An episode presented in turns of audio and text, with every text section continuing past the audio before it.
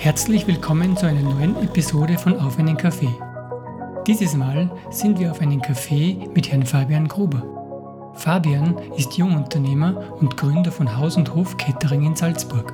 Fabian erzählt uns von seinen zahlreichen Praktika, von seiner Zeit auf der Sea Cloud und von seinen Schritten in die Selbstständigkeit. Außerdem erzählt er uns von den Herausforderungen im Catering, von großen und kleinen Veranstaltungen, von Pannen und Improvisation und von den Vorteilen des Unterrichtens an einer Tourismusschule. Und jetzt viel Spaß beim Hören.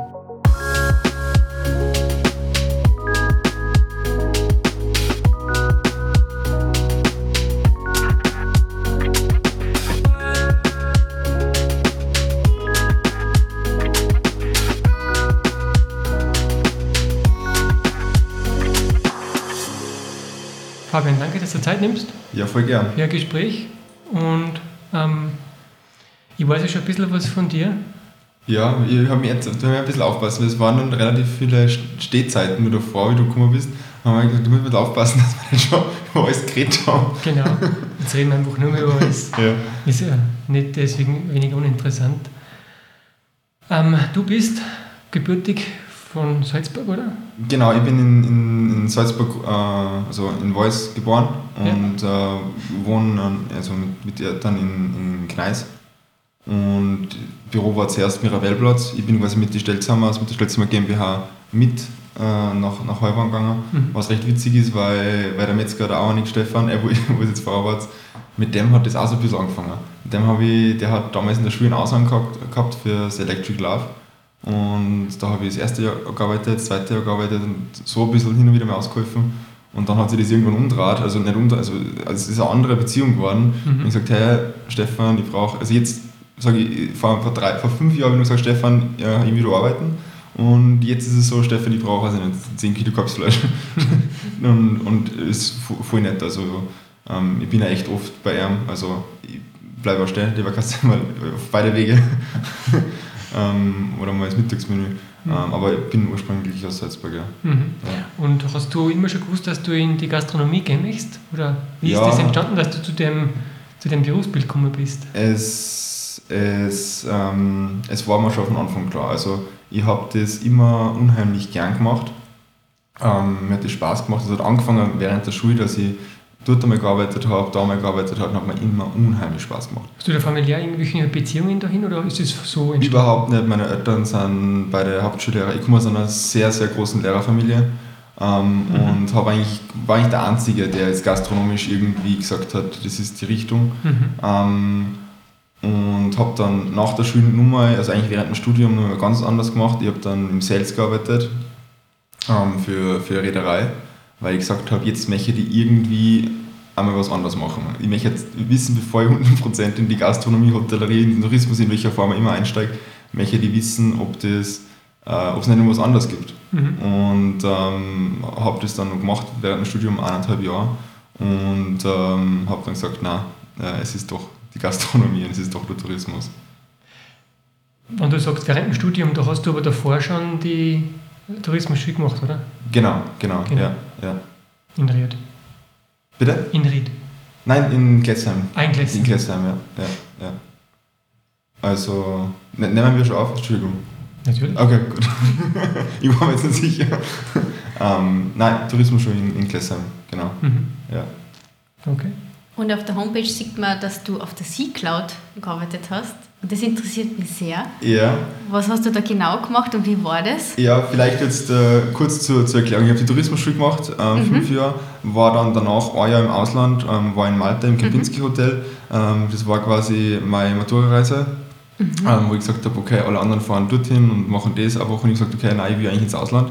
Bin dann äh, nach Malta, ähm, ins Kempinski Hotel dann war ich beim Bundesheer und dann habe ich gesagt, nein, ich möchte nur mehr aussehen. Und dann habe ich mich eben, bin ich, bin ich auf der Sea Cloud gelandet. Da war der Plan eigentlich äh, AIDA ähm, zuerst, weil ich gesagt habe, ich will eigentlich in den Barbereich. Das war auf der Sea Cloud nicht möglich. Und dann bin ich unter der Dusche gestanden. Dann habe ich von beiden Kreuzfahrtschiffen mehr oder weniger das Angebot gehabt, dass ich dort hingehe. Und dann habe ich mir gedacht, na Fabian, ich weiß nicht. AIDA, ein Riesenschiff mit weiß nicht wie viele tausend Passagiere, vielleicht bist es doch nicht so du, ist okay, wenn es nicht die Bar ist. Und hab mich dann, bin dann auf die C-Cloud als, als, als Service Steward ähm, und, und habe dann dort auf der C-Cloud ähm, Service Steward gemacht.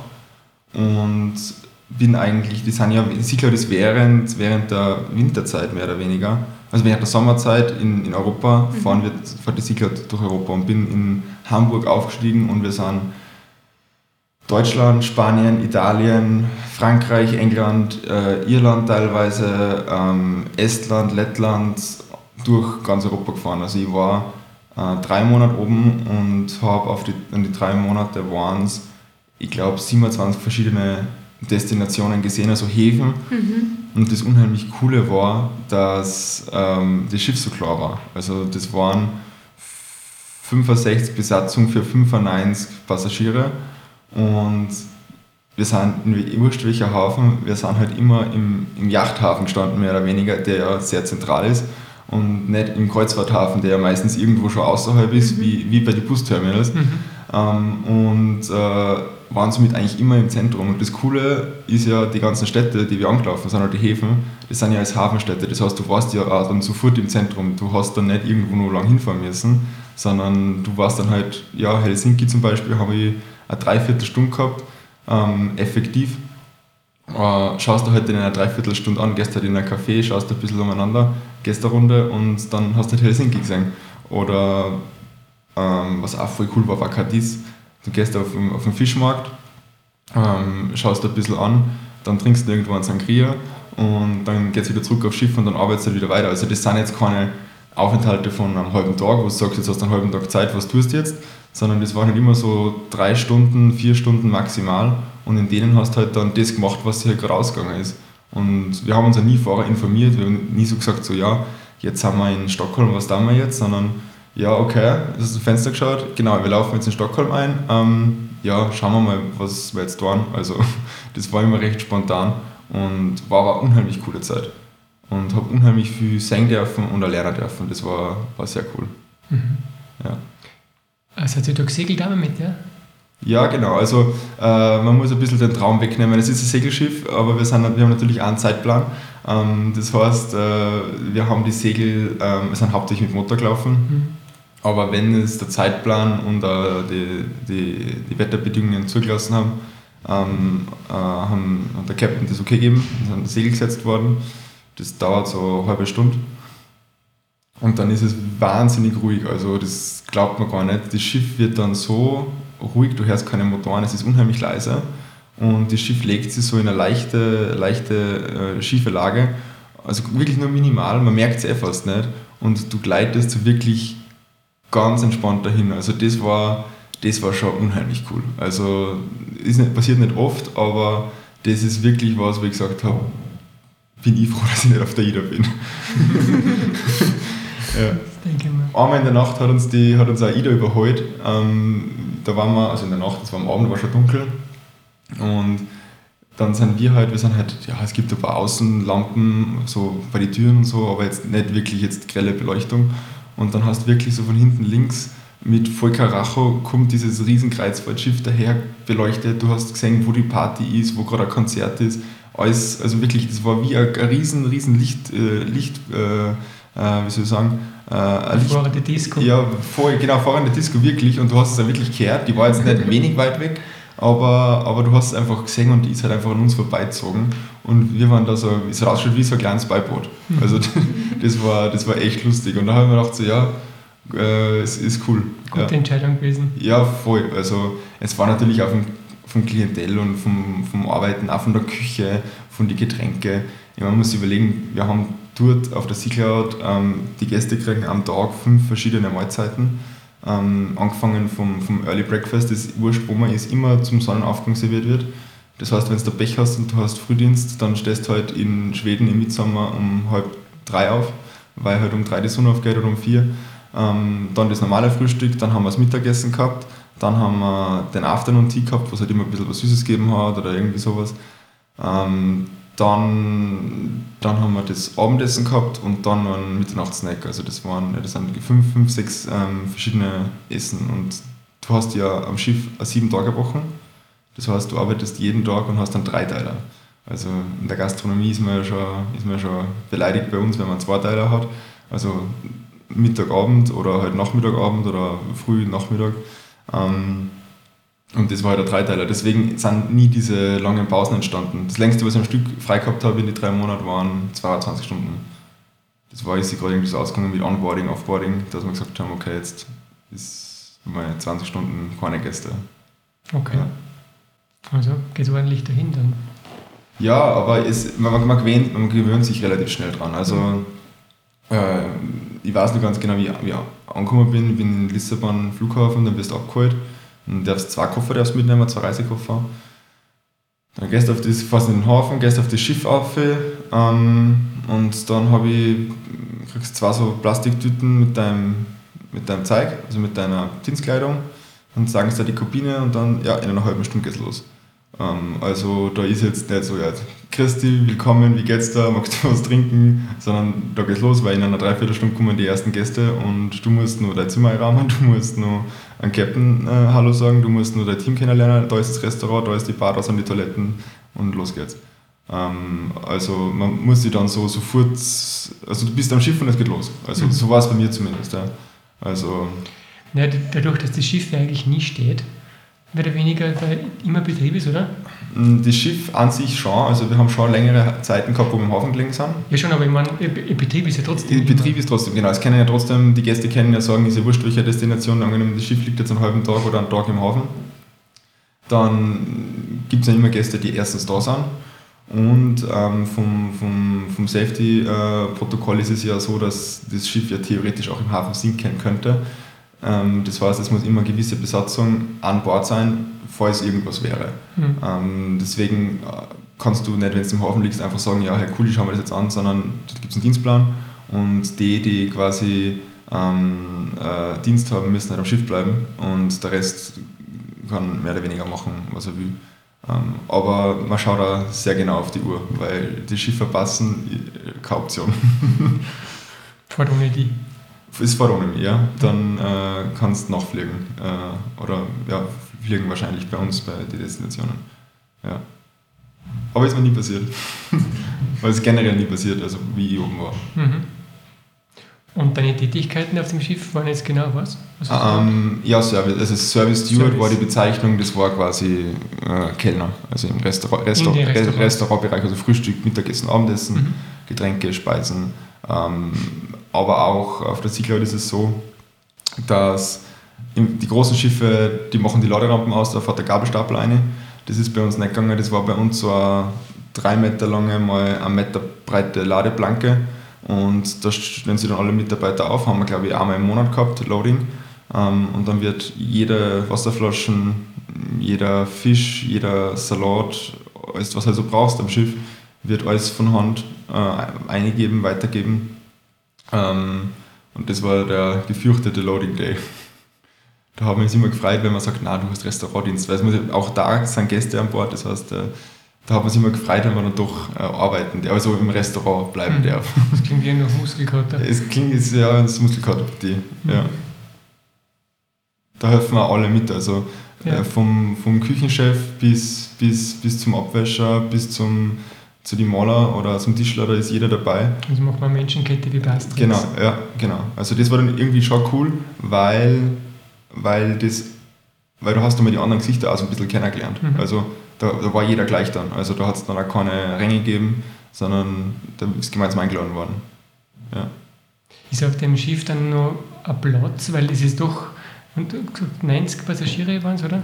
Äh, ja, ich glaube 95 war Maximalauslastung. Und, und fast gleich viel Passi also äh, Mitarbeiter. Ist da auf dem Schiff noch Platz für die Mitarbeiter, dass es da irgendeinen Crewbereich gibt oder sowas? Ähm, ja, wir haben so eine Crew-Kantine gehabt. Hat es schon gegeben? Ja, also das haben wir schon gehabt. Das war äh, generell für, zum Essen, mhm. ähm, aber halt auch, wenn du da mal irgendwie was machen willst. Also, das, das war jetzt kein, kein Lounge, aber äh, halt schon relativ gemütlich. Und das unheimlich Coole, was ich vorher nicht gewusst habe bei dem Schiff, war, dass das Vordeck, also die Spitzenform, ähm, das was eigentlich, wo man sagt, boah cool, das, das sind ja die ganzen, die, liegen die ganzen Taue und alles. Das war zu gefährlich für die Gäste, das ist abgesperrt gewesen. Mhm. Und das war auch quasi Crew Area. Das heißt, äh, ich werde es nie vergessen, wir sind in Schweden eingelaufen, glaube ich. Also wir sind Richtung, Richtung Schweden gefahren und es war Mitsommer, das heißt, da geht die Sonne so gut wie nicht runter. Und wir sind da vorn gesessen, an diese, diese riesen Tauthaufen äh, äh, angelehnt dem Rücken, haben da unser, unsere Papier getrunken und sitzen wirklich vorne am Schiff und hinter uns. Du hast wirklich nur, da ist die eine kleine Insel, wenn man so Stockholm reinfährt, da ist ja so, sehr ganz viele so kleine Inseln, das war wahnsinnig idyllisch. Und, und das haben wir vorhin gesessen und haben auf die Uhr geschaut, verdammt, jetzt ist fünf in der Früh, wir müssen in drei Stunden wieder arbeiten. Aber das war einfach ein unheimlich cooler Moment, weil es war immer so eine Sonnenuntergangsstimmung. Das mhm. heißt, du bist da nie rausgekommen und hast da kein Zeitgefühl mehr gehabt und das war unheimlich schön. Und da vorne sind wir halt äh, gesessen und haben halt äh, Sachen gemacht, die man halt macht, wenn man ein paar Stunden frei hat. Mhm. Ja. Genossen. In erster Linie, ja. Also einfach ein bisschen da die Seele baumeln lassen. Mhm. Ja. Cool. Und ähm, das in Malta, das war davor? Das in Malta war davor, das genau. Das in Malta war davor. Und was hast du da genau gemacht in Malta? In Malta war ich als, als, als Praktikant. Das ist immer ein bisschen schwierig, wenn du quasi fertig bist mit, der, mit, mit einer touristischen Ausbildung, dass du dann irgendwie zum Arbeiten anfängst. Das Leichteste ist, wenn du als Trainee bewirbst.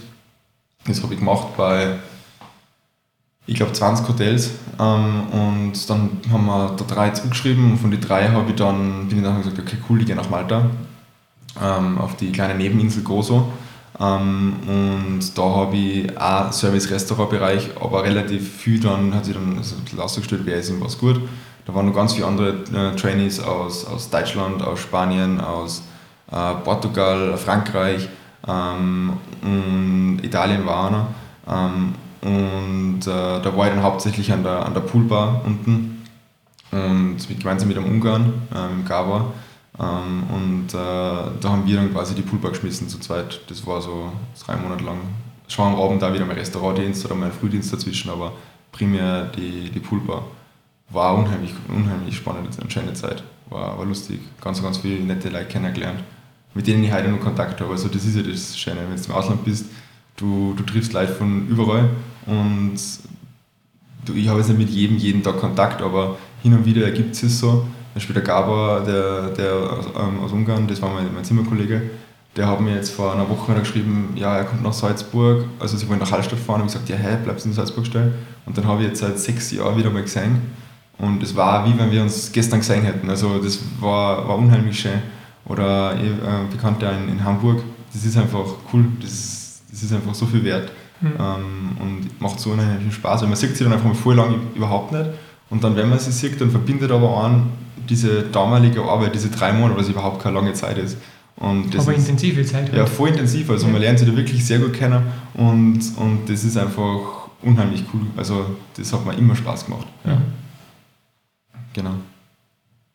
Und nach der C-Cloud, oder das ist ja dann parallel gewesen, da hast du dann schon die FH gemacht, oder? Wenn ich mich ähm, richtig erinnere? Ja, ich, ich habe ich hab gesagt, ähm, also das ist alles ein bisschen zerrissen gewesen, weil ähm, die, die, die Sea-Cloud, die sind normalerweise am Schiff sind das sechs Monate. Mhm. Und ich habe dann aber eine Augen-OP gebraucht oder ähm, äh, ich habe bei den Augen was gehabt und ähm, dann habe ich bei der Sea-Cloud angerufen und gesagt, ja, ähm, es geht nicht sechs Monate, es geht drei Monate wegen der Operation. Das war relativ kurzfristig. Ähm, dann habe ich gesagt, ja, wir nehmen die trotzdem. Und dadurch, dass ich nur drei Monate am Schiff war, hat sich ja, hat sich dann das wieder ergeben, dass ich theoretisch wieder zum Studieren, also ich hätte dann quasi in das Studienjahr einsteigen können. Mhm. Habe mir aber natürlich keine Gedanken gemacht gehabt, was ich studieren will, mhm. weil ich mir eigentlich davon ausgegangen bin, ich bin eh sechs Monate oben, das heißt, du kommst dann irgendwann Mitte erstes Semester und dann musst eh quasi nur ein Jahr warten mhm. und dann kannst du jetzt eh genug Zeit, dass du das überlegst.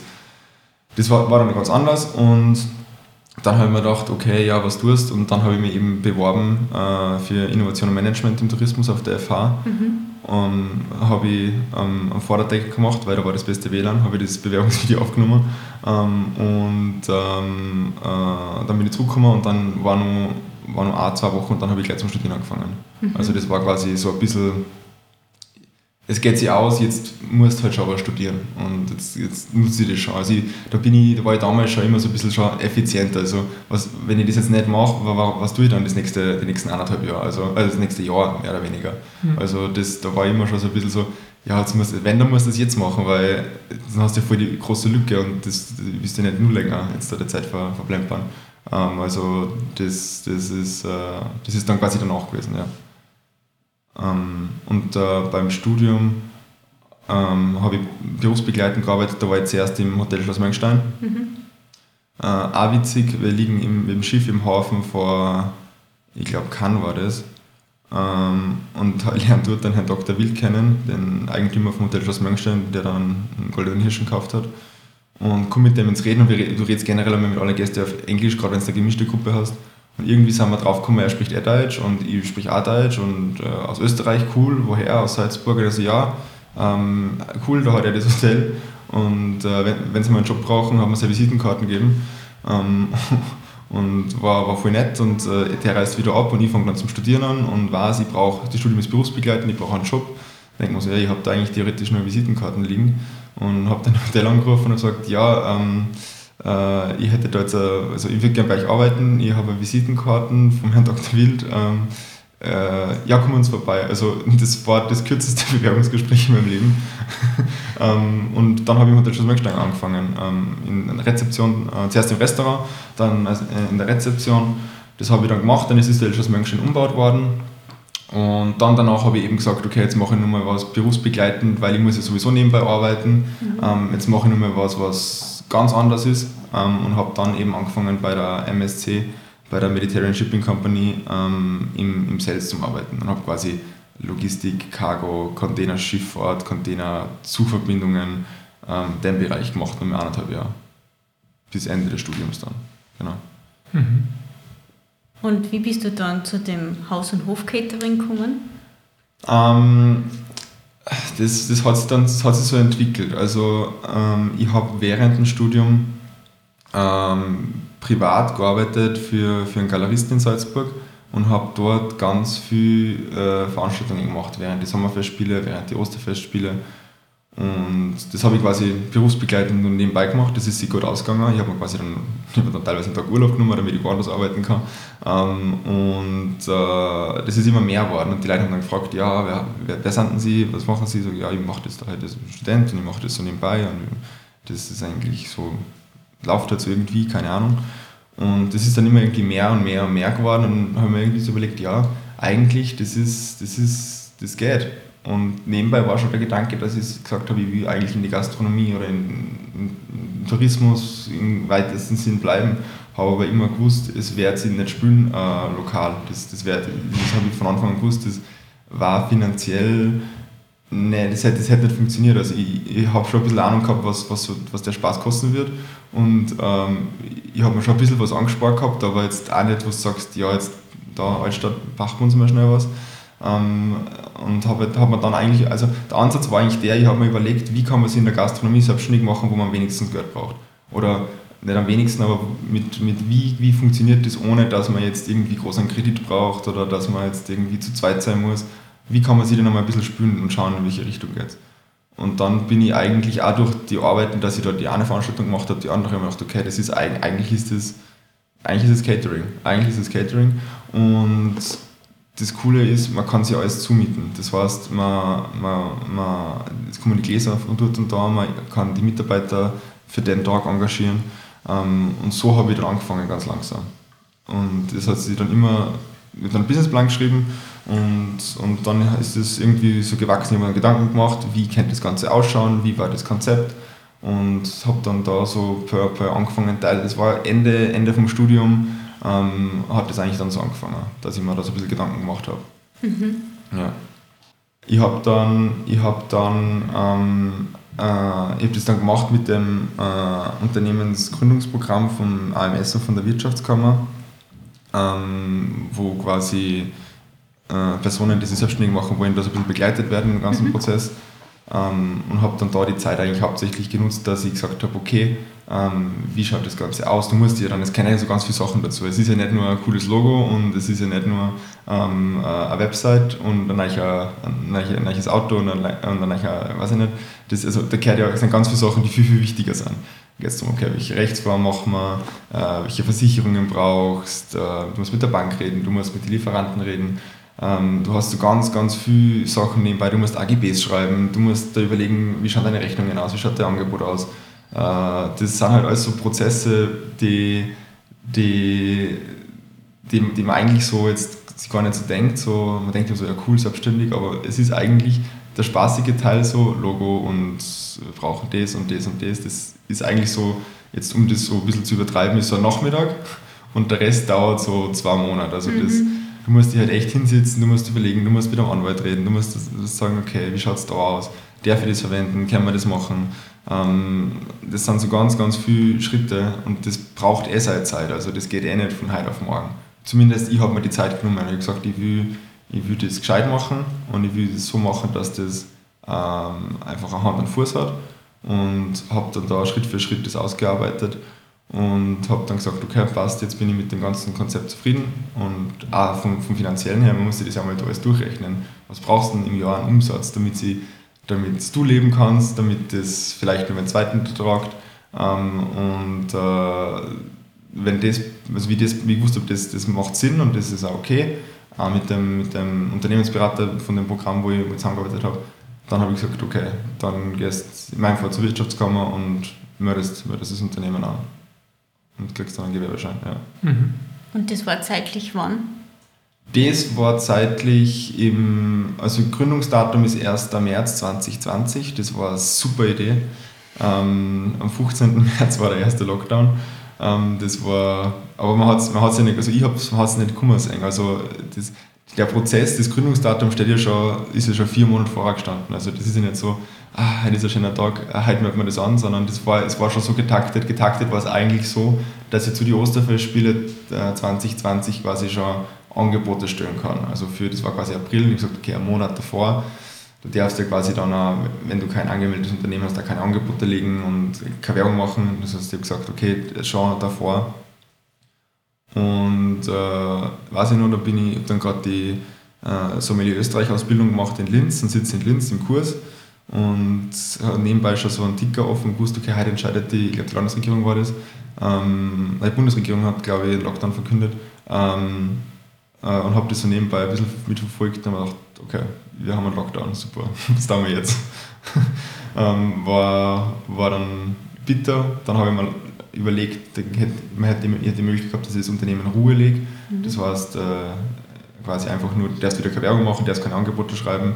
Ähm, haben wir gedacht, nein, jetzt, ich habe jetzt, jetzt, jetzt ein Jahr geplant und Ding und keine Ahnung. Äh, geht nicht. Es muss jetzt, machen wir weiter, schauen wir mal, wie sich die Situation entwickelt. Ähm, und dann war es eh, also im, im 2020, im ersten Jahr, habe ich von zwölf Monate, wobei man jetzt fairerweise Jänner, Februar, März abziehen muss, weil ich ja quasi mit 1. März gegründet habe, oder Jänner, Februar abziehen muss, von zehn Monate, äh, fünf Monate gehabt, wo ich also die offen waren quasi, mhm. wo die Gastronomie offen ha äh, haben durfte. Ich bin ja dann quasi, also Catering wird dann ähnlich, also ähnlich bzw. gleich behandelt wie, wie die Gastronomie. Es hat dann ein bisschen Unterschiede gegeben zwischen Veranstaltungen und also Cafés teilweise oder Restaurants offen, aber Veranstaltungen nein. Da hat es mhm. kleine Unterschiede gegeben, ähm, aber ich habe mich eigentlich immer an, das, an dem orientiert, was für die Gastronomie gilt. Ähm, also quasi das bisschen strengere, also Veranstaltungen, wenn die, wenn die nicht erlaubt waren, aber Gastronomie auch nicht, dann habe ich gesagt, okay, na es, es geht gar nichts.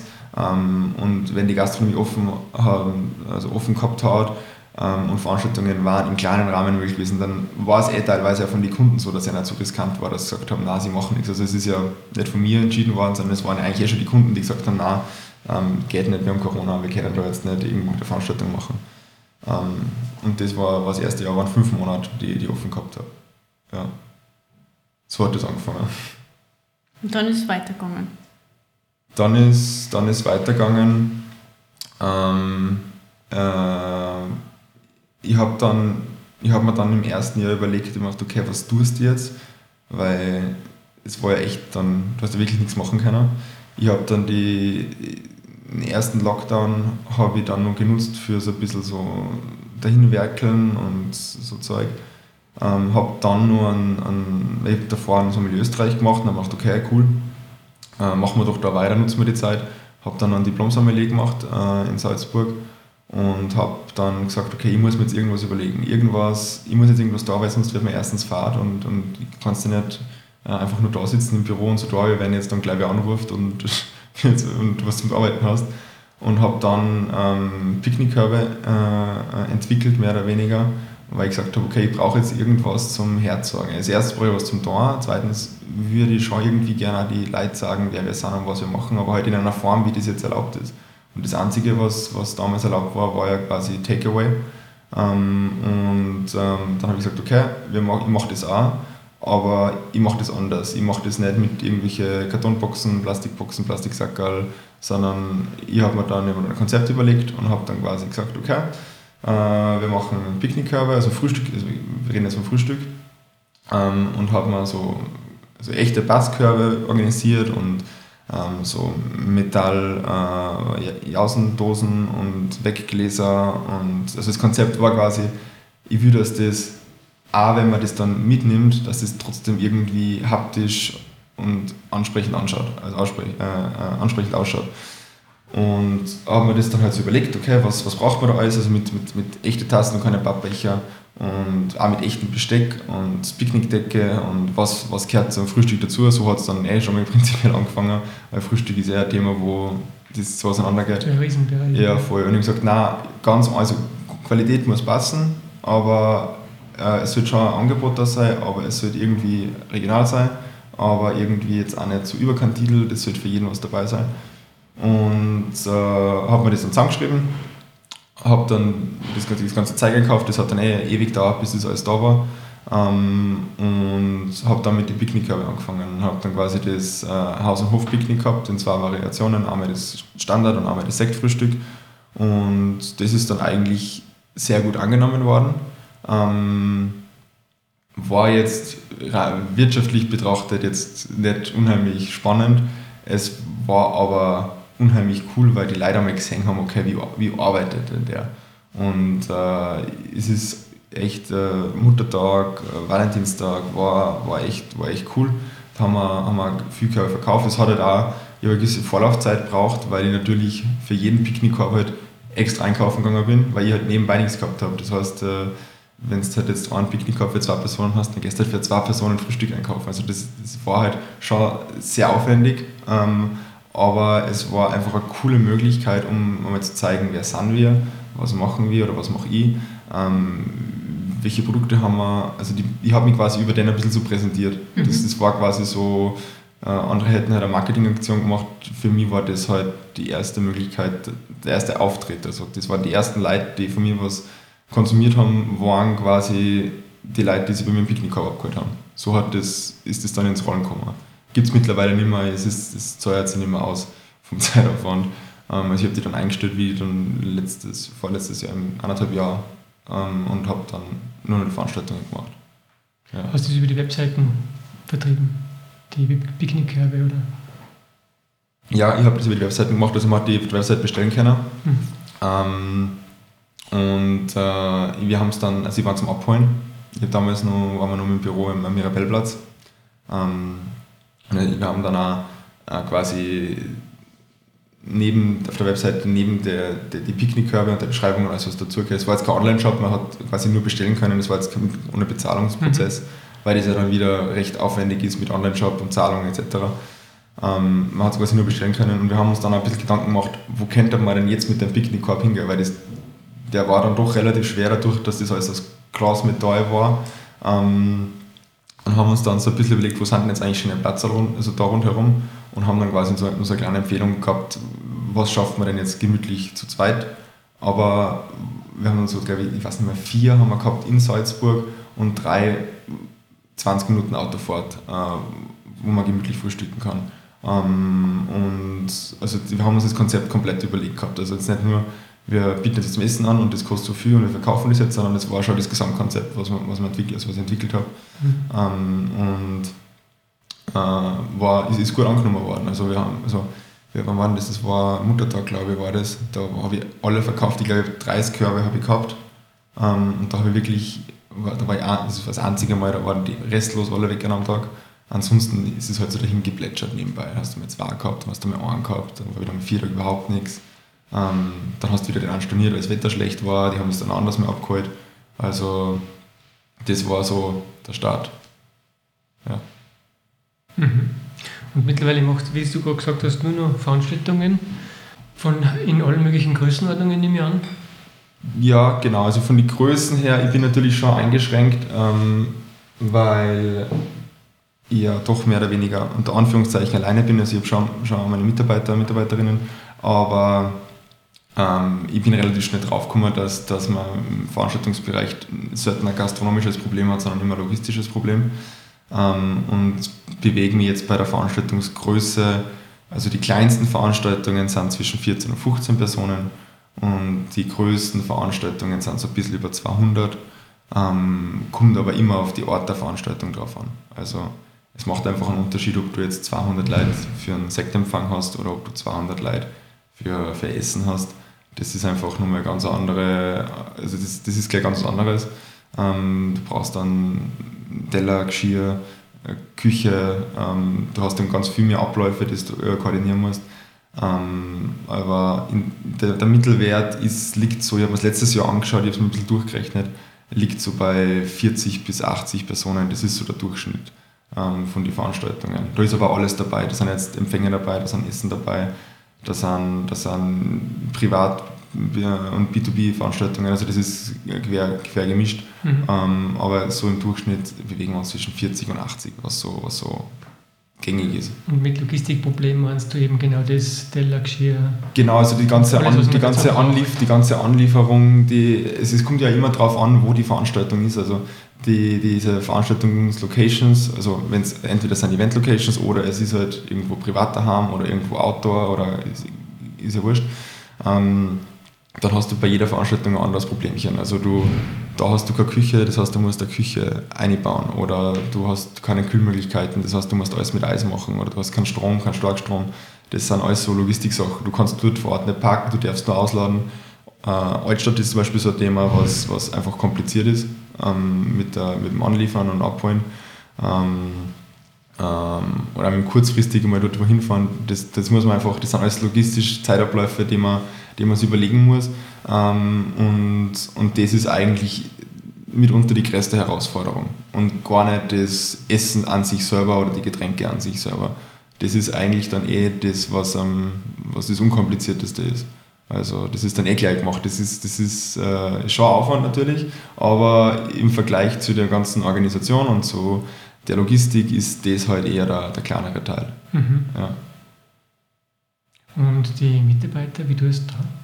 Weil du ja doch sehr unterschiedliche Größen hast an Veranstaltungen. Du brauchst einmal drei und einmal 15. Ja, bei den bei die Mitarbeiter, äh, Mitarbeiterinnen ist es so, ähm, ich habe damals, bevor ich schon angefangen habe, also bevor ich selbstständig war, habe ich schon so, so einen kleinen Pool gehabt an, an Leuten, ähm, weil ich immer irgendwie ein paar Jobs an der Hand gehabt habe. Ich habe immer so da mal wen braucht und dort mal wen braucht und haben wir da so ein bisschen so, so ein Team aufgebaut. Ähm, und das habe ich mir beibehalten.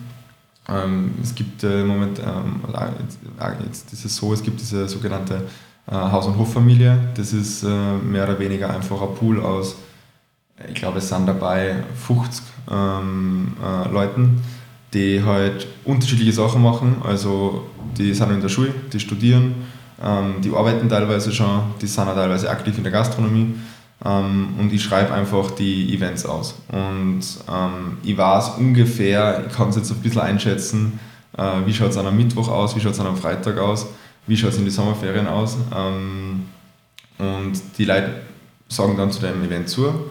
Und ähm, so ergibt sich dann das Team, was immer voll spannend ist, weil sich das ja natürlich auch immer mischt. Also es arbeiten ja nie immer die gleichen Leute ähm, auf einer Veranstaltung, sondern es ist immer, immer gemischt. Und das habe ich für beides, für Service und Küche, wobei in der Küche natürlich äh, sind es weniger, da sind es äh, 1, 2, 3, 4, 5, 6, ähm, die, die mich da unterstützen. Ähm, und da habe ich eine gute Seele, der Lennart, der jetzt schon echt von Anfang an dabei ist und, und der, äh, jetzt, der studiert momentan äh, Lebensmitteltechnologie in Innsbruck und der fährt halt von Innsbruck nach Salzburg, wenn eine Veranstaltung ist. Ähm, und äh, ja, das ist halt einfach schön, wenn die Leute unterstützen die wirklich. Also ohne, ohne dem gang es nicht. Also ich kann nur so ein cooles Event organisieren und nur so coole Angebote schreiben und mir nur so coole Sachen überlegen. Aber wenn ich im Endeffekt dann allein auf der Veranstaltung stehen würde, das, das ging halt nicht. Also das, ist, das habe ich ja relativ schnell ähm, ausgearbeitet, dass es ohne ohne einen, einen guten Team und ohne, also im Vordergrund steht der Service. Der, der Service steht im Vordergrund und für den Service braucht man einfach coole Leute und ohne die geht es nicht. Und ja. das ist einfach das Um und Auf. Und das war mir von Anfang an wichtig. Und da geht es um den Umgang, wie man mit denen umgeht, wie man, wie man mit denen redet, wie man auftritt, ähm, dass man für die da ist. Ähm, es geht natürlich auch um die Bezahlung. Das muss fair sein, das muss transparent sein, das muss, alles, es muss, es muss korrekt sein, auch mit, mit angemeldet, versicherungstechnisch. Das ist mir unheimlich wichtig, da nehme ich mir unheimlich gerne die Zeit dafür und, und, und schaue mir das genau an und bin da sehr genau. Ähm, und das ist es Um und Auf. Und wenn das passt, dann kann, kann, kann man, darf man Angebote legen oder, oder dann darf man anfangen zu arbeiten. Mhm. Habe ich ein bisschen beobachten können, wie ich die besucht habe. Genau, ja. Wie das mit deinem Team da funktioniert. Ja. Das war sehr spannend zum Zuschauen, ganz ehrlich, von außen. Ja. Aus der Adlerperspektive. Es war, war echt cool, dass du da warst, ähm, weil ähm, das ist immer so ein bisschen, also ich habe jetzt das letzte Woche auch gehabt mit der, mit der Wirtschaftskammer die für, für ähm, für, den, für ein Foto, für Fotoshooting. Und dann, die haben gesagt, ja, sie kommen ins Büro vorbei und ja, sagt das ja eh halt, das ist unspannend, das ist, das ist halt auch ein Büro, oder? Das ist jetzt nicht einmal ein ziemlich cooles Büro, oder das ist jetzt nicht unheimlich schön hergerichtet oder so. Ähm, das ist halt einfach ein Büro. Und, und du hast es ja vorhin selber gesagt, dein Problem ist ja die Logistik. Genau. Dementsprechend schaut es da aus. Genau, also das, das ist. wie eine Logistikfirma letztendlich. Genau, ja. ja. Ist es auch, also die, wir sind ja da hergekommen und da war, es war vorher äh, ähm, sowas in die Richtung da. Und das ist aber vollkommen in Ordnung. Ja. Und, und deswegen freut mich das so, dass, dass du vorbeigekommen bist, weil ich einfach dann Herz sagen habe können, wie, wie ist denn das, wie arbeite ich eigentlich? Ja. Weil natürlich passiert ein Teil von der Arbeit da, aber ein Teil ist, ist halt Und du hauptsächlich das Ergebnis. Ja. Genau, das Ergebnis, ja. ja. Das war gut. Ich habe nur die Fotos gesehen, aber die Fotos sind auch sehr aussagekräftig, nämlich dass jeder einzelne Mitarbeiter von dir und du selber sehr viel Spaß an der Arbeit hat und ihr habt das so durchs Foto schon transportiert. Und der Andreas war da sehr begeistert, wie er heimgekommen ist und hat mir das dann erzählt, wie gern und liebevoll ihr das alles macht. Und das gefällt einem. Und das, ja, ja ist ein Mehrwert. Ist, es ist, es sollte einfach, man muss einfach ein bisschen, bisschen drauf schauen, dass, dass natürlich ist es Arbeit. Also es, unterm Strich ähm, gibt es einen Kunden, ähm, für den man die Arbeit erbringt. Ähm, und es gibt Sachen, die zum Erledigen sind, es gibt einen Zeitplan, es gibt Regeln, an die man sich halten muss. Aber das heißt ja nicht, dass man keinen Spaß dabei haben darf. Und ja, und vor allem denke ich, in deiner Branche ist der Kunde zwar der, der bestellt ein Catering, der bestellt quasi, keine Ahnung, in dem Fall ein Kalbsgulasch zum Beispiel, ja. war das ja nicht. Ja, genau. Aber der bestellt ja nicht nur das, sondern der bestellt ja auch den Service für die Leute, genau. für seine Gäste. Und das geht halt nicht ohne ein Lächeln im Gesicht. Genau, also das ist generell was, was wir einfach, oder ich habe immer gesagt, ich verkaufe mich nicht übers, übers Essen. Also ich, ich, bin jetzt kein Caterer, der sagt schon, ja, das ist mein, das ist mein äh, Angebot, äh, suchen Sie sich was aus und wir catern das dann. Sondern es ist eigentlich andersrum. Ich sage, äh, der Kunde kommt zu mir mit einer gewissen Vorstellung ähm, oder hat teilweise noch keine Vorstellung und äh, ich, ich stelle ich stell den Service, also quasi jetzt das, das, das Menschliche, also die Gastfreundschaft, die, die, die Mitarbeiter in den Vordergrund. Ähm, ob das jetzt der Empfang ist oder ob das jetzt ein Essen ist oder ist ja wurscht. Ähm, und da gehört halt dann in erster Linie, finde ich, ist es ja so, dass egal welcher Catering ich jetzt mache, wirklich privat oder beruflich, im Vordergrund steht meistens immer die Kommunikation. Es ist meistens immer irgendein Anlass, wo eigentlich wo es um die Kommunikation geht und, unterhalb die Gäste, ob das jetzt betrieblich ist oder privat eine Taufe ist. Die Leute kommen zusammen, um miteinander zu reden, einen schönen Nachmittag, Abend zu verbringen, ähm, sie auszutauschen. Das ist eigentlich das, um was es geht, bei jeder Veranstaltung. Und wir begleiten das kulinarisch, weil das halt irgendwie bei uns ein bisschen dazugehört. Dass man mal ein Glas trinkt, ähm, Kleinigkeit isst, ähm, weil das halt einfach auch was Verbindendes, äh, Verbindendes ist. Und das ist eine unterstützende äh, Maßnahme, klingt jetzt so streng, fällt jetzt gerade kein anderes Wort ein, aber damit unterstützen wir quasi das oder unterbreiten wir quasi das Ganze. Und Ihr repräsentiert den Gastgeber letztendlich. Genau, also das, das, ist, das ist einfach was, was, was ganz, ganz wichtig ist und deswegen steht es voran und dann davor sogar noch die Getränke und die Speisen kommen zum Schluss, mehr oder weniger, wobei ich jetzt nicht sagen will, dass die Es klingt dann immer gleich so, dass die Speisen jetzt nicht wichtig waren oder das Essen. Ist es natürlich. Ähm, aber ich gebe immer gerne, ich mache immer gerne das Beispiel, angenommen äh, Sektempfang, man kommt aus der Kirche raus, es hat 30 Grad, man ist schon irgendwie eine halbe Stunde vor da gewesen, dann hat die Kirche eine Stunde gedauert, ähm, dann kommt man raus, es ist heiß, dann will ich zuerst einmal ein cooles Glas Wasser oder ein Glas Sekt oder ein kleines Bierchen. Und wenn ich das dann noch freundlich serviert kriege, da ist sogar wurscht, ob das jetzt technisch, fachlich korrekt serviert worden ist, aber wenn es einfach, wenn das relativ schnell kommt und dann bin ich bei 100% Und wenn ich dann noch ein kleines Brötchen kriege, ob das jetzt das best ausgarnierteste Lachsbrötchen ist oder ob das äh, irgendwas ein bisschen rustikaleres ist, ähm, dann bin ich bei 120% Und ähm, also wenn ich jetzt von mir selber rede. Und das ist eigentlich so der Ansatz, den ich verfolge, ähm, äh, wobei ich sagen muss, wir kochen natürlich, glaube ich, ganz gut. Ich meine, du hast ein bisschen was probieren dürfen oder ich habe etwas probieren dürfen.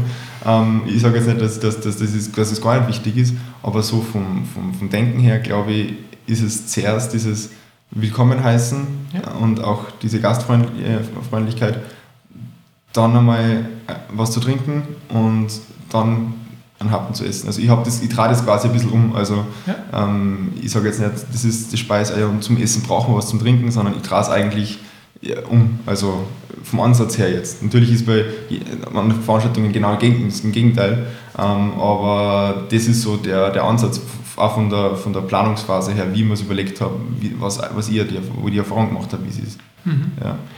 Du hast vorhin gerade angesprochen, dass das quasi handwerklich technisch korrekt serviert wird. Äh, kontrollierst du deine Mitarbeiter? Äh, nein, also jetzt haben wir uns falsch verstanden. Es ist, es ist wurscht, ob es, ob es jetzt fachlich korrekt serviert worden ist.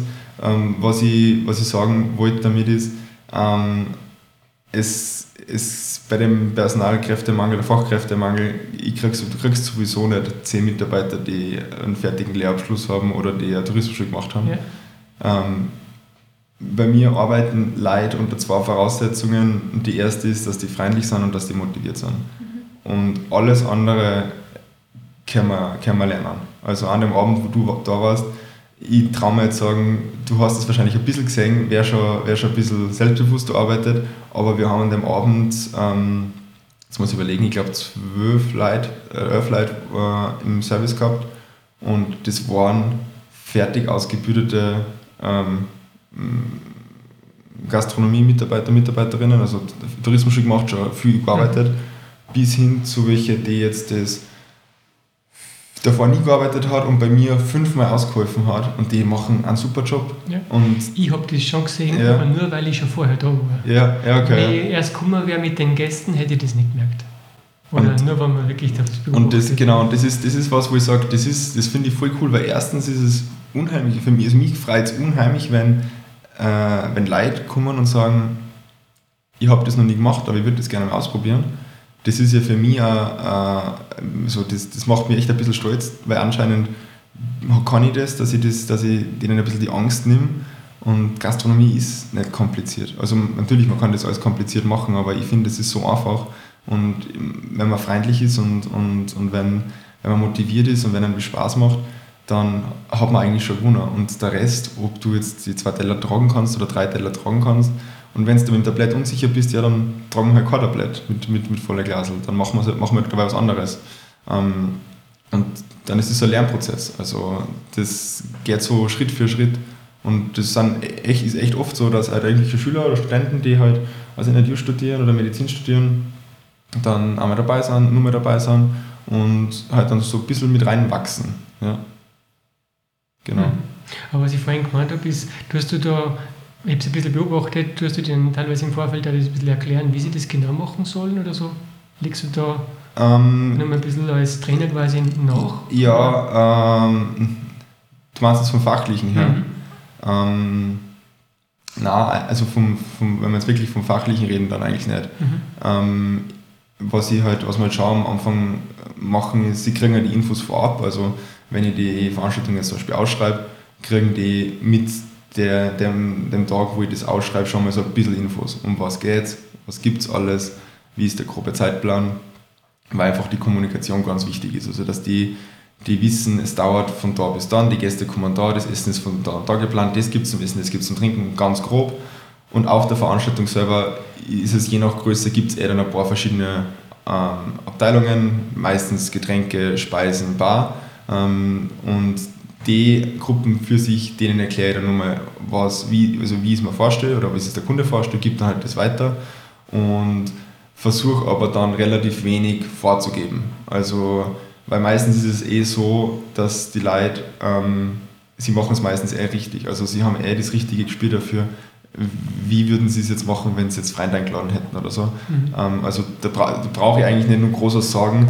Ähm, natürlich muss ich halt schon dann Zeitpläne vorgeben oder dann hin und wieder mal eingreifen und sagen, okay, das müssen wir jetzt so und so machen. Aber prinzipiell gebe ich eigentlich relativ wenig vor. Also natürlich die, die Sachen, wo steht was, wo gehört was hin, aber jetzt so, dass ich sage, äh, ihr müsst es links oder rechts oder gar nicht. Also das, das mache ich nicht. Mhm. Ähm ist bei, ähm, also wie ich bei dir besucht habe, ist überhaupt nichts schief gegangen, hat man zumindest nicht gemerkt. Ist schon mal was richtig in die Hosen gegangen während einem äh, Event, wo du gedacht hast, ähm, was mache ich jetzt? Ja, es, also, es, gibt, es gibt bei jeder Veranstaltung immer Sachen, also für mich halt, wo ich sage, okay, das war jetzt nicht so oder das hätte man anders machen können. Ähm, das ist aber sicher auch ein bisschen mit, mit den Ansprüchen, die ich an mich selber habe. Ähm, es ist ja ein ständiger Lerneffekt und dadurch, dass keine Veranstaltung gleich ist, ist jede anders und auch unter anderen Bedingungen. Ähm, in die, so richtig in die, in die Hosen gegangen eigentlich noch nicht, aber im ersten Jahr haben wir, haben wir wirklich ein bisschen eine Chaos-Situation gehabt. Da haben wir eine private Hochzeit gehabt ähm, für 40, 45 Leute und haben einen großen Garten und haben eine wunderschöne weiße Tafel aufdeckt für 20 Personen. Mit Sonnenschirme und Dekoration und Dreigangmenü eindeckt und äh, Bar und Aperitif und wirklich mit Loungebereich, also wirklich den kompletten Garten. Und äh, sehr weitläufiger, also lange Wege.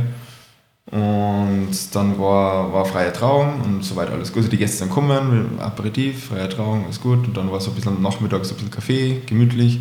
So bis es dann in den frühen Abend hätten wir dann mit Essen angefangen. Und dann kommt wirklich, also wir haben, wenn man da von der, also zum Haus quasi in den Garten auf diese lange Tafel geschaut hat und dann nach oben in den Himmel ist eine wirklich schwarze Gewitterwolke. Also du hast zuschauen, können, äh, zuschauen können, wie die auf uns zukommt. Und ähm, wir haben nicht wirklich einen Plan B gehabt. Wir haben gesagt, wir checken das Wetter die Tag davor und entscheiden dann, ob wir es drinnen oder draußen machen. Ähm, aber wir haben uns, durch dass das Wetter immer gut prognostiziert war, eigentlich nicht so um den Indoor-Plan gekümmert. Und der Tag hat ja auch wunderschön angefangen. Also es war ein sehr, sehr heißer, sehr, sehr schöner Sommertag. Und wir haben dann innerhalb von einer halben Stunde, teilweise dann auch schon unter strömenden Regen, die kompletten Tische ab abgebaut und halt äh, ins Wohnzimmer, in die Küche gestellt, unsere Sachen irgendwie aussehen und sind dann wirklich zu 40 die Leute sind teilweise mit, mit, mit der Schulter bei uns in der Küche gesessen, ähm, haben das halt dann drinnen gemacht. Was halt auch, dann natürlich ein unheimliches Chaos war und eine komplett andere Situation. Ähm, aber wir haben das Dreigang-Menü in eineinhalb Stunden durchgeschickt und es hat auch was gehabt. Es war anders, aber es war lustig. Also auch für die Gäste. Also für uns war es natürlich schwierig, weil natürlich bei so einer Veranstaltung gibt es immer einen Rücklauf und, und, und, und äh, Leergut. Das war halt alles für die Katz. Das war dann genau alles so, wie wir es uns nicht geplant gehabt haben. Ähm, aber war natürlich dann eine, Riesensauerei in der Küche, weil einfach, es war einfach alles anders. Ähm, aber wir haben das durchgeschickt, wir haben das gemacht. Es war ein unheimlich lustiger Abend. Aber ich war dann auch froh, wie, wie das vorbei war, weil das war halt einfach ein wenn du halt schon am Vortag teilweise aufbaust und über den ganzen Vormittag und alles schön herriechst und jedes Messer nochmal riechst und keine Ahnung. Und dann innerhalb von einer halben Stunde gehst halt mit dem Besteck in der Hand durch, habt ihr alle ein Messer, braucht ihr ein Messer. Also das, das war halt dann eine komplett andere, andere Situation und das, das wäre so die einzige Veranstaltung, wo ich sagen könnte, ja, das war ähm, schwierig. Seitdem kümmere ich mich sehr, sehr gerne oder eigentlich immer um eine möglichst effektive und gute Schlechtwetterlösung, wenn es eine Outdoor-Veranstaltung ist. Ja. Müssen wir dann ein Zelt mit haben oder was, oder? Ja, es kommt, es kommt so schnell ist das auch nicht es, es, es, Nein, es, es hätte auch nichts gebracht. Also Zelt, in dem Fall hätte uns nicht wirklich geholfen, weil äh, selbst wenn wir Zelt im Garten gehabt haben, äh, das man, das man quasi, wo man das Dach an, zu aufgetut oder was, ich hätte trotzdem durch, also wir hätten trotzdem durch den Regen gehen müssen messen. Ach so, also das, also da war keine das, wenn entweder Indoor oder Outdoor, das heißt, du brauchst eigentlich eine Location, wo du einwechseln kannst. Mhm. Um, und das ist, das ist halt teilweise schwierig. Wobei Outdoor-Events ist jetzt eh, also letzten Sommer waren ein paar und da war das nie so, so ein Problem, aber ähm, ist, ist ein Thema. Also man muss wirklich auf, auf relativ viele Sachen vorbereitet sein. Ja, ich glaube, was tut mit 50 Leuten auf einmal? Ja, also es hat halt, wir haben halt dann ein Apparativ noch ein bisschen verlängert und äh, hat halt, halt natürlich ein bisschen gedauert, aber da haben dann auch alle mitgeholfen und, und hat funktioniert. Also. Mhm. Cool. Ja. Und ähm, was ich auch schon mitgekriegt habe, du bist ja mittlerweile sehr oft für Veranstaltungen gebucht. Du hast mir letzt, letztens erzählt, du hast letztes Jahr, glaube ich, 55 Genau, letztes, letztes Jahr waren es, glaube ich, um die 50, 55 Veranstaltungen, wobei halt wirklich alles dazu zählt. Also ja, da zählen große und ganz kleine dazu. Ähm, äh, aber 55 ist, ist eh ganz gut, also da habe ich schon sehr viel zum da. Also grundsätzlich ist so, ist so die, die Faustregel bei mir, zwei Veranstaltungen in der Woche ist, äh, da muss ich ja schon aufpassen, dass es sich ausgeht. Einfach auch mit der Vorbereitung, mit der Nachbereitung. Ja. Ähm, das ist einfach schon sehr viel. Und letztes Jahr im Sommer waren es teilweise drei bis vier Veranstaltungen in der Woche. Ähm, das geht einmal zwei Wochen und dann muss man einfach mal auch wieder zusammenrauen. Also ja. Äh, es schaut dann im Lager aus, wie es wird halt dann einfach alles eingestellt und man muss sich das dann alles wieder mal ein wenig aufarbeiten und, und neu machen. Aber äh, so die Faustregel ist, eine Veranstaltung in der Woche ist, ist, ist super, zwei gingen auch noch. Ähm, so wie die Wochen sind es zwei kleine. Ähm, es waren eigentlich drei gewesen die Wochen, da ist jetzt eine abgesagt worden. Ähm, aber äh, das, das ist wunderbar bewältigbar. Also, also, das heißt, du hast was auf Lager? Ähm, äh, von den Getränken ja. Also ich bin, ich, bin, ich, bin auf, ich bin schon natürlich vorbereitet. Also das ist jetzt so wenn sie jetzt sagt, sie mach, ich will jetzt morgen was machen, dann kriegt man das hin. Aber ähm, äh, es braucht natürlich einen gewissen Vorlauf. Also auch equipmenttechnisch, alles was Gläser und alles was, was Geschirr, Besteck ist, ist alles äh, äh, Fremdware. Also das habe ich nicht selber. Ähm, ähm, aber äh, das, Grund, Grundstand ist da. Also da hört sich das für dich dann schon aus, dass du selber zum Beispiel ein Besteck und ein Geschirr hast, wenn du mindestens ja. zwei in der Woche hast? Ja, nein, eigentlich, also ich, ich habe mir es einmal durchgerechnet, das, das Riesenproblem ist, ähm, wenn, man, wenn man von der Anschaffung redet, dann, wenn wir jetzt das Beispiel, weiß nicht, Weinglas nehmen, mhm. dann habe ich jetzt äh, bei der Veranstaltung, wo du da warst, waren es 200 Leute, das heißt, da brauche ich 400, 600 äh, mindestens Weinglasel. Ähm, gestern habe ich 20 gebraucht das heißt, die Frage ist immer, wie viel? Dann brauchst du immer ein bisschen Spazi. Das heißt, mhm. halt, es wird was kaputt oder ist, du hast gerade was nicht sauber. Dann muss ich das Ganze lagern, ich muss das Ganze waschen. Ich brauche die Manpower dazu, dass das gewaschen und gelagert wird. Mhm. Und da sind einfach diese, diese also ich arbeite mit Partyflight Tschech zusammen, ähm, die sind einfach auf das vorbereitet. Die, die haben das alles und ich kann zurückgreifen. Und es ist ja für den Kunden günstiger, weil die in einer ganz anderen Dimension arbeiten, wie wenn ich das jetzt mache. Wenn ich das jetzt mache, war das bei mir, also dann müsste ich so viel dafür verlangen, dass der Kunde sagt, spinnst du.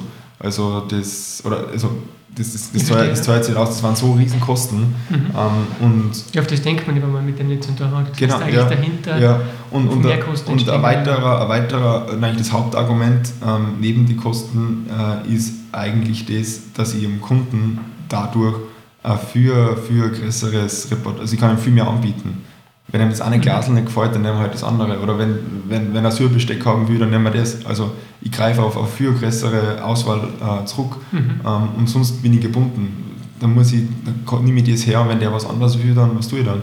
Mhm. Dann muss ich es mir erst recht wieder ausgleichen. Ist ja im Endeffekt dann bei Tischen und anderen Dingen genau das Gleiche, nicht? Genau, ja. ja. Also ich ähm, sage es euch noch auch voll gern, also ich bin schon Induktionsherdplatten, Transportboxen, Thermoboxen, was man diese, immer braucht. Die, genau, was man immer braucht, habe ich natürlich schon. Ähm, aber alles, was dann eher so ein bisschen in dieses, in, in alles, alles, was, also der Tisch und alles, was oben drauf ist oder, oder die Bar, ähm, das kommt, das ist dann ausgeglichen. Ja. Also, was die, also was die Gäste sehen quasi. Ja, genau. Das Ja, ja, mhm. ja.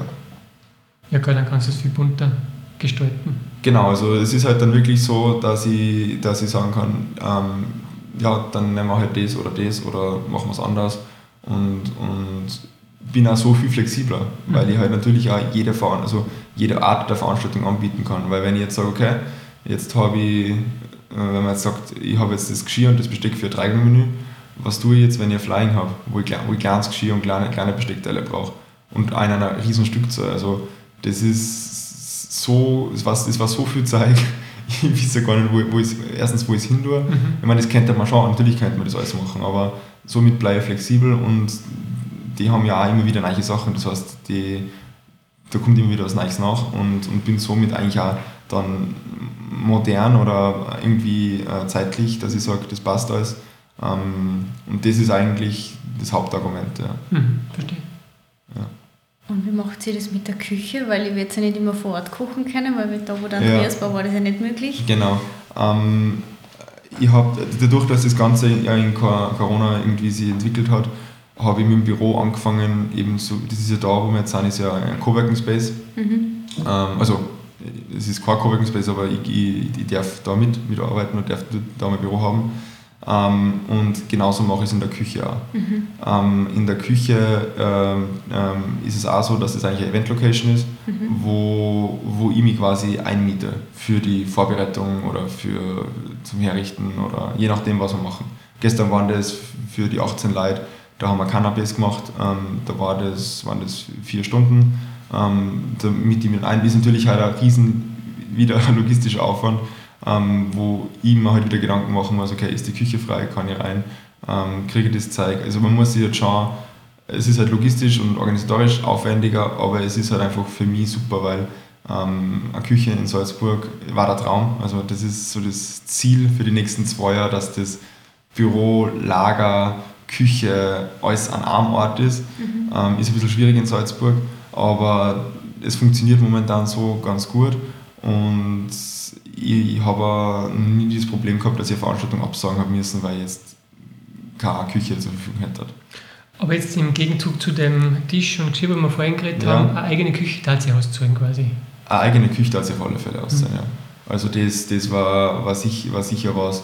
Ähm, da bin ich halt einfach nur am Suchen, was die richtige, also es sollte halt, im Idealfall war diese Lokalität, wo man halt einfach auch, ähm, das jetzt nicht unbedingt jetzt auf die Arbeit ausgelegt ist, sondern wo man vielleicht einmal irgendwie einen netten Abend gestalten kann oder wo man vielleicht eine Veranstaltung selber machen, drinnen machen kann. Also eine kleine Event-Location, genau, die aber, gleichzeitig dein genau, Logo sein kann. Genau, aber die jetzt wirklich nicht primär, dass man dort Events macht, aber einfach, dass es möglich wäre. Ja. Ähm, äh, das war so eigentlich das, was ich mir, was ich mir gut vorstellen könnte.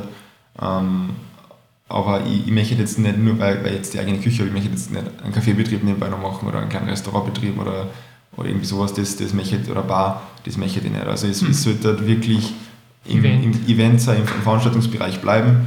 Ähm, äh, und, das, und da schaue ich ja, dass das, also das ist halt schwierig, weil natürlich wird einmal da ein Kaffee frei oder da irgendwas, äh, oder da irgendein Lokal, das man schon ein bisschen ummodellieren könnte, aber es muss halt von der Größe passen, es muss auch von der Anfahrt passen, also mit in der Altstadt bringt mir eh nichts, weil. Das ist für so ein Event nicht geil. Wo, wo packe ich, wo stelle ich Anhänger hin, äh, wo darf ich laden, ähm, habe ich Stirgen. Das ist dann nochmal ein ganz, ganz eigenes Thema. Mhm. Ähm, aber da bin ich, bin ich dran und schaue, was ich. Also was das ist einer der nächsten Schritte quasi. Ja, also ich, ich schaue halt immer wieder mal, ob es was gibt oder man hört hin und wieder, hin und wieder was. Aber das ist jetzt ja nichts, wo ich jetzt unbedingt aktiv suche, weil ich sage, das muss jetzt sofort da sein. Ja. Ähm, aber das ist einfach jetzt, wenn man sagt, so, wie, wie, wie, wie schaut es in Zukunft aus, dann war das so das Erste, was ich, was ich angreifen würde oder, mhm. oder möchte. Gibt es aktuell irgendwelche Pläne, was zu verändern oder weiterentwickeln möchtest oder bist du momentan ausgelastet mit dem ähm, Eventbetrieb? Na, eigentlich äh, bin ich sehr, sehr froh, durch dass der die ersten, also ich bin jetzt quasi im äh, dritten Jahr oder viertes Jahr, ähm, die ersten zwei Jahre Corona waren, also 2020, 2021, ähm, war ja quasi letztes Jahr mein, mein erstes Jahr unter Anführungszeichen. Ich sage immer so, ich bin jetzt im, im zweiten Jahr. Ähm, es war letztes Jahr super, ich möchte halt einfach dabei bleiben, die Qualität halten und Service halten, das, was ich bis jetzt gemacht habe, das optimieren, also verbessern, schauen, wo kann man, was kann man besser machen, wie kann man es anders machen ähm, und nicht un unheimlich wachsen. Also das, das war, war die falsche Richtung für mich. Ähm, ich möchte da bei der Eventgröße bleiben. Also vorerst, ich, das, das, ist voll okay, das passt wunderbar. Ähm, ja, es sind halt dann so kleine, kleine Sachen, so, dass man das noch, das kennt, das noch brauchen und das war noch cool. Aber eigentlich äh, habe ich jetzt nicht irgendwie geplant, dass ich sage, jetzt machen wir das Ganze größer oder anders oder Ja. Mhm. Ähm, und du hast mir damals, wie wir uns äh, kennengelernt haben, auch erzählt, dass du nebenbei unterrichten tust. Ja, genau, das hat, das hat sich aus der, aus der Corona-Situation ergeben. Ah, ja, Corona. ähm, äh, mich hat die, die Schule angerufen und die Tourismusschule Glessheim ähm, und gefragt, ob ich nicht Lust hätte äh, oder Interesse hätte oder mir das vorstellen könnte, an der Schule zu unterrichten. Und äh, dadurch, dass ich aus einer Lehrerfamilie komme, habe ich mir gedacht, na, ganz sicher nicht. ähm, äh, ähm, Ich-Lehrer, ne. Und haben wir das dann aber schon ein bisschen angeschaut und alles. Und haben wir dann gedacht, ja, eigentlich eine coole Geschichte. Also eigentlich, es geht, weil was tust du denn fünf Tage im Büro, wird der Fahrt. Ähm, da habe ich aber noch nicht gewusst, dass halt dann doch zwei Veranstaltungen in der Woche sein können und das dann doch ein bisschen mehr ist. Ähm, und unterrichtet seit, also jetzt das zweite Jahr an der Tourismusschule, ähm, äh, Montag, Dienstag hm. und äh, Mittwoch, Donnerstag, Freitag bin ich, sind also so Bürotage, also in einer Woche, wo jetzt keine Veranstaltungen sind, in einer Woche, wo Veranstaltungen sind, so wie die Wochen jetzt, jetzt war ich gestern, letzte Stunde war um 16.05 Uhr aus und bin dann halt sofort auf die, gleich auf die Veranstaltung gefahren, ähm, war halt dann ein langer Tag ähm, und es ist ja so, dass ich dass du nimmst ja so unheimlich viel mit, das habe ich gar nicht gewusst. Also das ist ja einfach ein unheimlich schöner Beruf, also das macht einfach auch unheimlich Spaß und äh, mit jungen Leuten zusammenarbeiten, das ist einfach eine unheimlich coole Geschichte. Deswegen mache ich es auch nach wie vor. Also auch wenn ich sagen könnte, also mein Steuerberater hat mir letztes Jahr gesagt, äh, Herr Gruber, Sie wissen aber schon, dass das mit der Schule so steuerlich jetzt nicht so das Glückste ist. Habe ich gesagt, ja, aber irgendwie ist es, es ist, es ist, äh, es ist cool, es macht mir Spaß.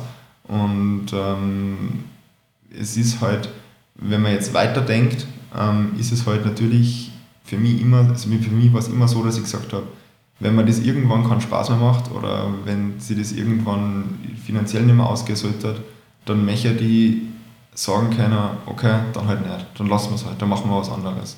Ähm, und das ist natürlich eine wunderschöne Alternative oder Option, die, wo ich sagen könnte, okay, ja, dann, dann machen, wir, machen wir das mehr und das andere weniger.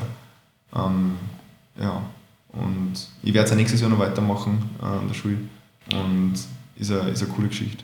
Ja, und du hast Verbindungen zu, zu dem jungen Personal quasi, die ja, vielleicht. Ja, also es, es, äh, es sind natürlich die, die jungen Leute, die natürlich für mich auch interessant sind, äh, was, jetzt, was, jetzt, was, jetzt die, was die Veranstaltungen betrifft.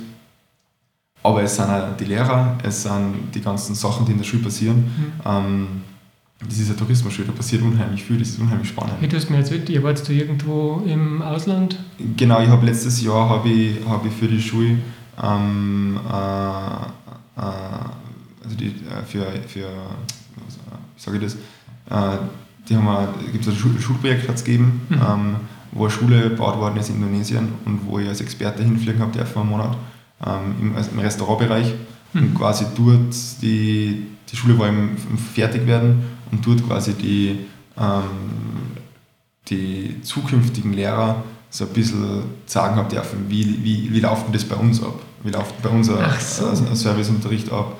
Ähm, wir haben aber auch die, die, die Küche auspackt oder das Restaurant ähm, gestellt und Kaffeemaschinen angeschlossen. Also es war so ein bisschen eine Mischung zwischen, zwischen Theorie und Praxis. Wir haben mit denen auch so ein bisschen Seminarkurse gemacht.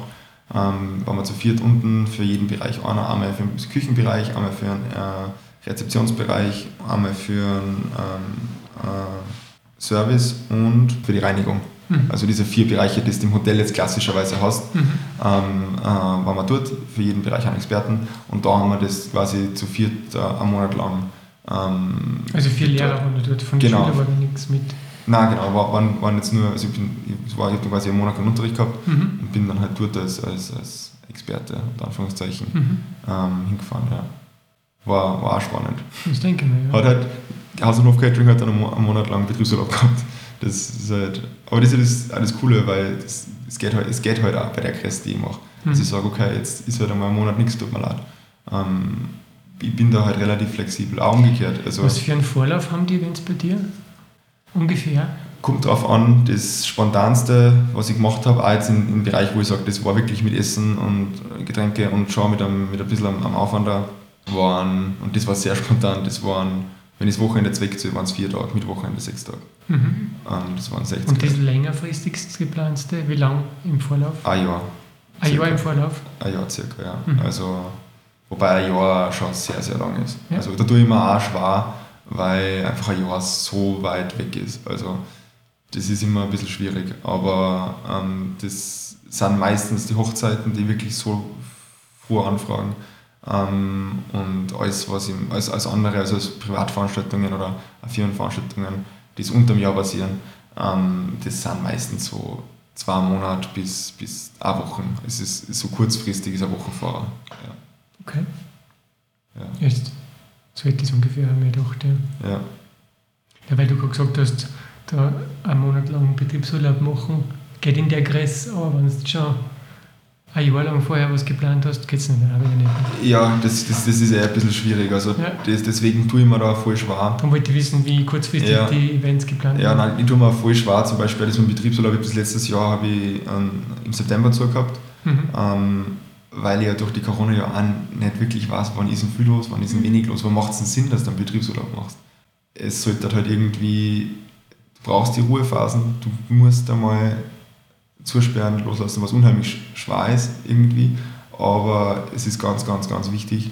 Und deswegen muss ich dann quasi meine, wenn ich, jetzt Veranstaltungen für ein Jahr vorher verkaufe, muss ich ja meinen privaten Freizeitplan ja auch so gestalten und muss mir jetzt schon überlegen, wann ich nächstes Jahr Betriebsurlaub machen würde oder halt. Äh, schwierig ist jetzt dieses Jahr zum Beispiel, mein, mein Cousin heiratet dann am Samstag. Ähm, äh, jetzt bin ich auf die Hochzeit eingeladen, habe aber die Einladung war jetzt, wann war das? Das war glaube ich im Jänner oder im Dezember und habe aber im letztes Jahr September die Veranstaltung schon zugesagt, mehr oder weniger. Jetzt ist es natürlich schwierig. ähm, Finden wir eine Lösung, ähm, aber das sind halt so Sachen, auch diese ganzen privaten Geschichten, die sind halt einfach unheimlich schwierig, weil es ist halt doch sehr wochenendlastig mhm. und, und äh, diese ganzen Familienevents sind halt auch eher wochenendlastig. Ähm, das ist halt ein bisschen schwierig zum Takten teilweise. Also, ja. Aber es, es geht. Also man, man kann es einteilen, man kann es planen. Es ist, es ist eine Organisationssache und das, das, wenn man das ein bisschen plant, dann geht das schon. Ja. Und den einen oder anderen Mitarbeiter hast du ja an der Hand, die habe ich ja mitgekriegt, ja. wie ich da war. Ja. Ähm, die können sicher viel abnehmen. Die kennen auf alle Fälle, ähm, wobei ich dazu sagen muss, jetzt im September ist es dann die erste Veranstaltung, wo ich selber nicht dabei bin. Also bis jetzt, also ich bin, mir ist es lieber, wenn ich dabei bin. Also ich weiß nicht, wie, dann auf der, wie entspannt ich dann auf der Hochzeit bin.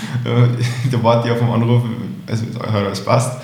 Aber ähm, nicht, weil ich es ihnen nicht zutraue, sondern einfach, weil... Ja vom Gefühl her. Ja, also das, das ist halt einfach. Musst der Webcam aufstellen irgendwo. Ja, super Idee. Dass du reinschauen das ist eine super, ah, ja, das ist eine super Idee. Das, auf das will ich noch gar nicht kommen. So ein Babyphone war super. Ja, ja. das ist eine gute Idee, ja. ja. Ja, vielleicht mache ich das. Wobei das zur Beruhigung. Ja, zur Beruhigung, ja. Ähm, ja, das ist sehr gut, gefällt mir. Mal schauen, was der Lennart dazu sagt. wenn er mal Kamera in die Küche stellt. Ja. Genau. Wie viele Sprachen sprichst du? Deutsch und Englisch. Mhm. Ähm, wenn meine Italienischlehrerin nicht zuhört, dann würde ich sagen Italienisch. Wenn sie schon zuhört, dann würde ich sagen, ja, ja, geht so. ähm, äh, ja, Italienisch habe ich in der Schule gehabt, aber mhm. gebrochen. Es reicht für einen Italienurlaub, aber mhm. ähm, Deutsch und Englisch. Mhm. Ähm, so Englisch. Äh, äh, und das glaube ich ganz gut. Ich unterrichte ja in Englisch mhm. ähm, an Jungsommelier ähm, und teilweise die ITH mhm. in, Obertrum draußen in der Berufsschule. Ähm, das funktioniert ganz gut. Ich, hätte, ich habe es immer bereut, ich hätte äh, jetzt, ich hätte, würde unheimlich gerne Französisch sprechen können. Ähm, ich habe damals für Italienisch entschieden, weil man dachte, das ist leichter. Ähm, also vielleicht äh, mache ich da nochmal irgendwas in die Richtung, äh, dass ich sage, ich hänge nur, häng nur Französisch dran. Warum genau Französisch? Ähm, es hat angefangen mit dem Wein, äh, mhm. mit, mit der Weinausbildung und Frankreich ist halt weintechnisch unheimlich spannend. Ja, und genau, und ähm, also es gibt ganz, ganz viele andere Länder, die ich auch unheimlich spannend finde. Also die, wenn ich jetzt eine Weinreise machen würde, war wahrscheinlich Frankreich nicht das erste Land, aber äh, ich finde es halt unheimlich spannend und ich muss mich immer ärgern, wenn du halt dann das nicht richtig aussprechen kannst oder äh, das, das was halt irgendwie denke ich mal, Französisch ist schon einfach eine unheimlich schöne Sprache. Also äh, finde ich irgendwie, find ich irgendwie äh, also wäre, wäre cool. Also wenn ich jetzt nochmal zurücktragen könnte, dann, dann würde ich mich das Hackerl bei Französisch machen, nicht bei Englisch, äh, bei Italienisch. Bei Italienisch. Ja. Aber nicht wegen der Lehrerin. Nicht wegen der Lehrerin, nein, natürlich nicht. Voll sie zu.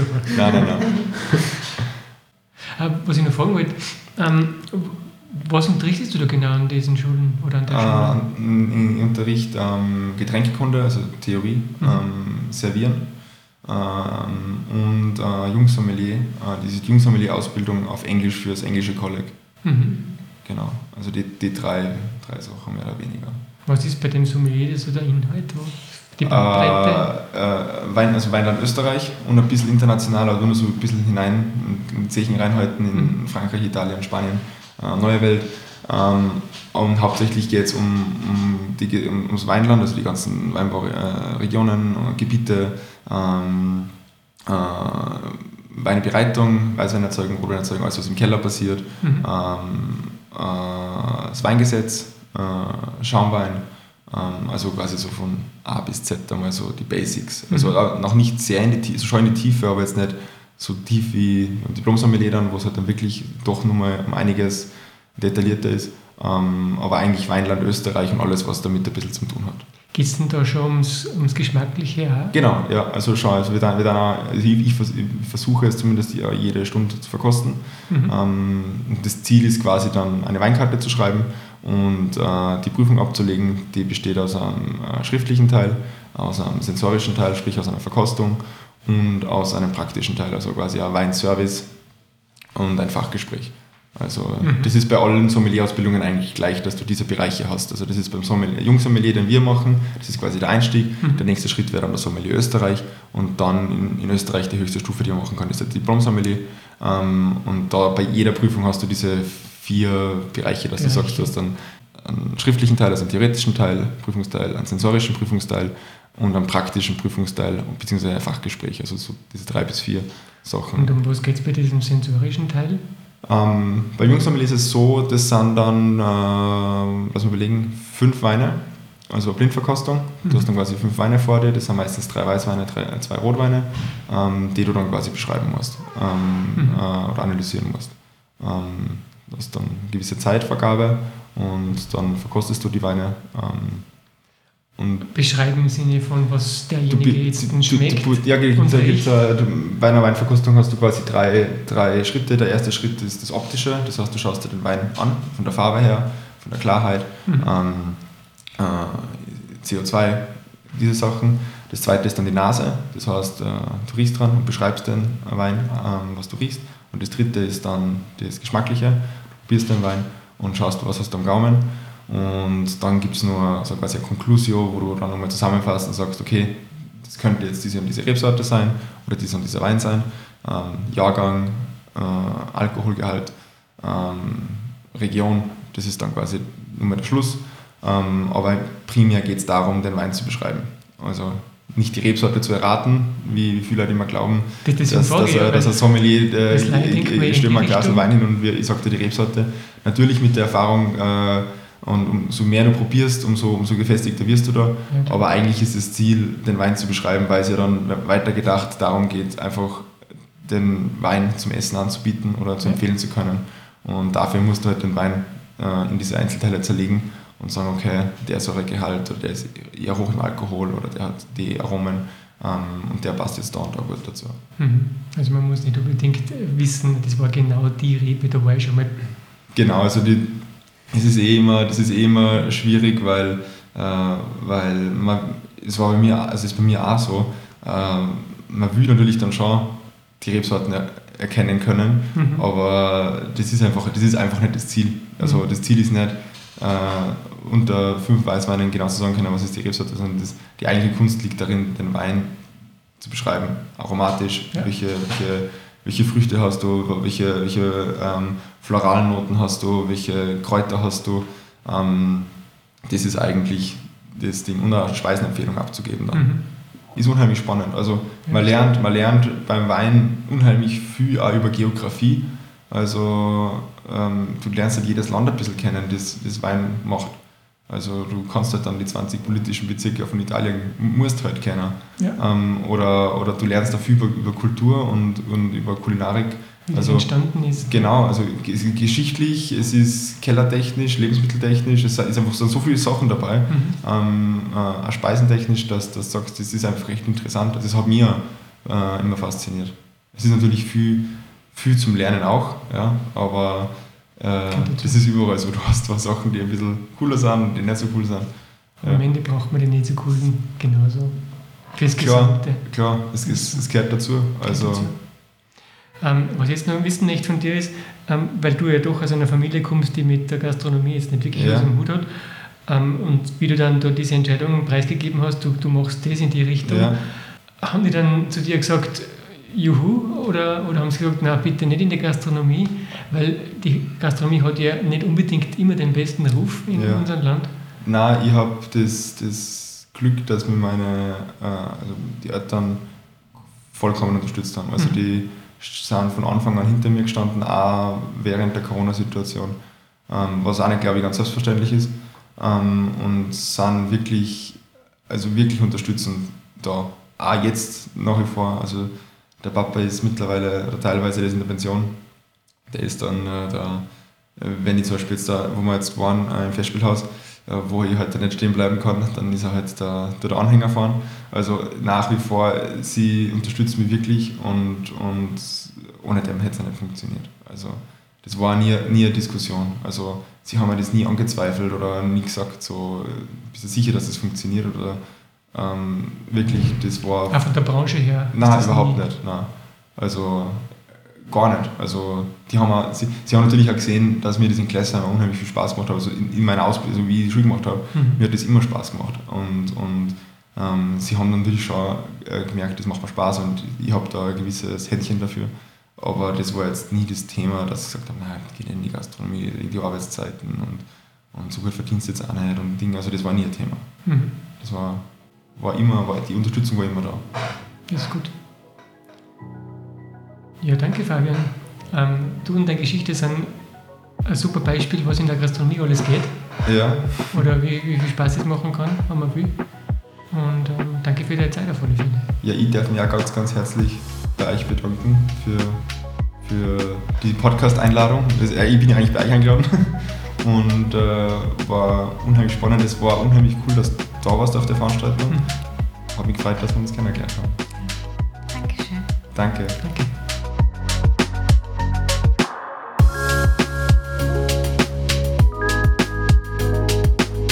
Vielen Dank fürs Zuhören und besuchen Sie uns auch auf imagostudio.at slash spotlight.